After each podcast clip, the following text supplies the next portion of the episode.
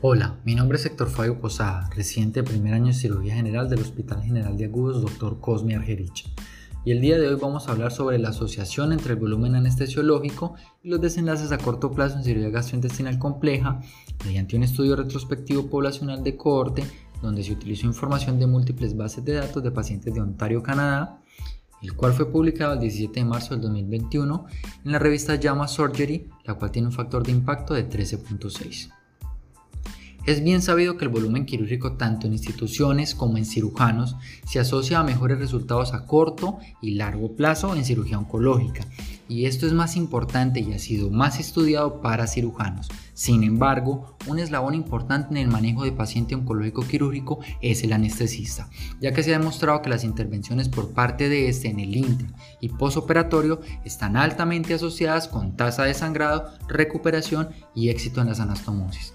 Teniendo en cuenta esto, se define como alto volumen anestesiológico a aquellos profesionales que intervinieron en al menos 6 o más procedimientos gastrointestinales complejos, es decir, esofagectomía, pancreatectomía y hepatectomía por año. Para este estudio se utilizaron pacientes con cáncer gastrointestinal atendidos desde enero del 2007 y diciembre del 2018, que además fueron seleccionados para cirugía gastrointestinal compleja se verificó el volumen anestesiológico del profesional que intervino en el procedimiento.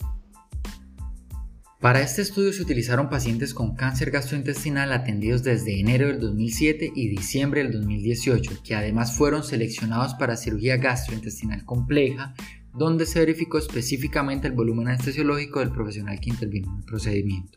De esta manera, se analizaron los desenlaces primarios a 90 días, entendidos como morbilidad mayor a readmisiones y complicaciones posoperatorias clasificadas como Dindo 3 a 5, incluyendo la muerte. Y los desenlaces secundarios, readmisión, mortalidad, complicaciones y estancia inesperada en unidad de terapia intensiva. Los pacientes fueron seguidos por el estudio hasta su último contacto con los servicios de salud, la finalización del estudio o su fallecimiento. Además, se midieron valores como lugar de residencia, factores socioeconómicos, comorbilidades, terapia neoayudante y tipo de intervención, además de la duración de la misa. Para el análisis de los datos, los pacientes fueron separados en grupos de alto y bajo volumen anestesiológico dependiendo del profesional que asistió al procedimiento. Del total de pacientes, 8.096, el 66% fueron hombres. La media de edad fue 65 años, el número de anestesistas que intervino fue de 842 y 186 cirujanos respectivamente. La media de volumen anestesiológico fue de 3 por año y de 27 por año para el volumen quirúrgico. El 26% de pacientes recibieron asistencia por parte de anestesiólogos con alto volumen anestesiológico. Los desenlaces primarios fueron observados en el 36% de los pacientes del grupo de alto volumen y en el 45% de los pacientes de bajo volumen. Los resultados del análisis mostraron cómo la asistencia de profesionales con alto volumen anestesiológico está independientemente asociado con menos desenlaces primarios a 90 días. Además, en el análisis individual, el alto volumen anestesiológico se asoció a menos morbilidad a 90 días y menos admisión en unidad de terapia intensiva. Sin embargo, no se asoció con menos mortalidad. Respecto a la relación entre volumen anestesiológico y procedimiento gastrointestinal complejo, el alto volumen anestesiológico se asoció a menos desenlaces primarios tanto para hepatectomía como para pancreatectomía, pero no para esofagectomía. Estos datos son consistentes también a 30 días de la intervención.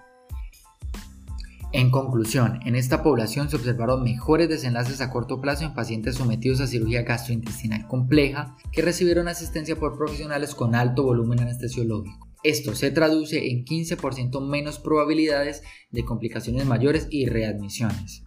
De esta manera, a pesar de que el volumen quirúrgico e institucional y su relación con desenlaces quirúrgicos han sido altamente estudiados, pocos estudios relacionan el actuar de las otras partes en el proceso de atención. De allí que los esfuerzos vayan enfocados a estandarizar el volumen quirúrgico e institucional sin prestar atención al cuidado anestesiológico, y se espera que estudios como estos ayuden a mejorar la organización y favorezcan la redistribución de procedimientos pudiendo homogenizar cada día más el volumen anestesiológico en pro de la disminución de desenlaces negativos en procedimientos quirúrgicos complejos en general.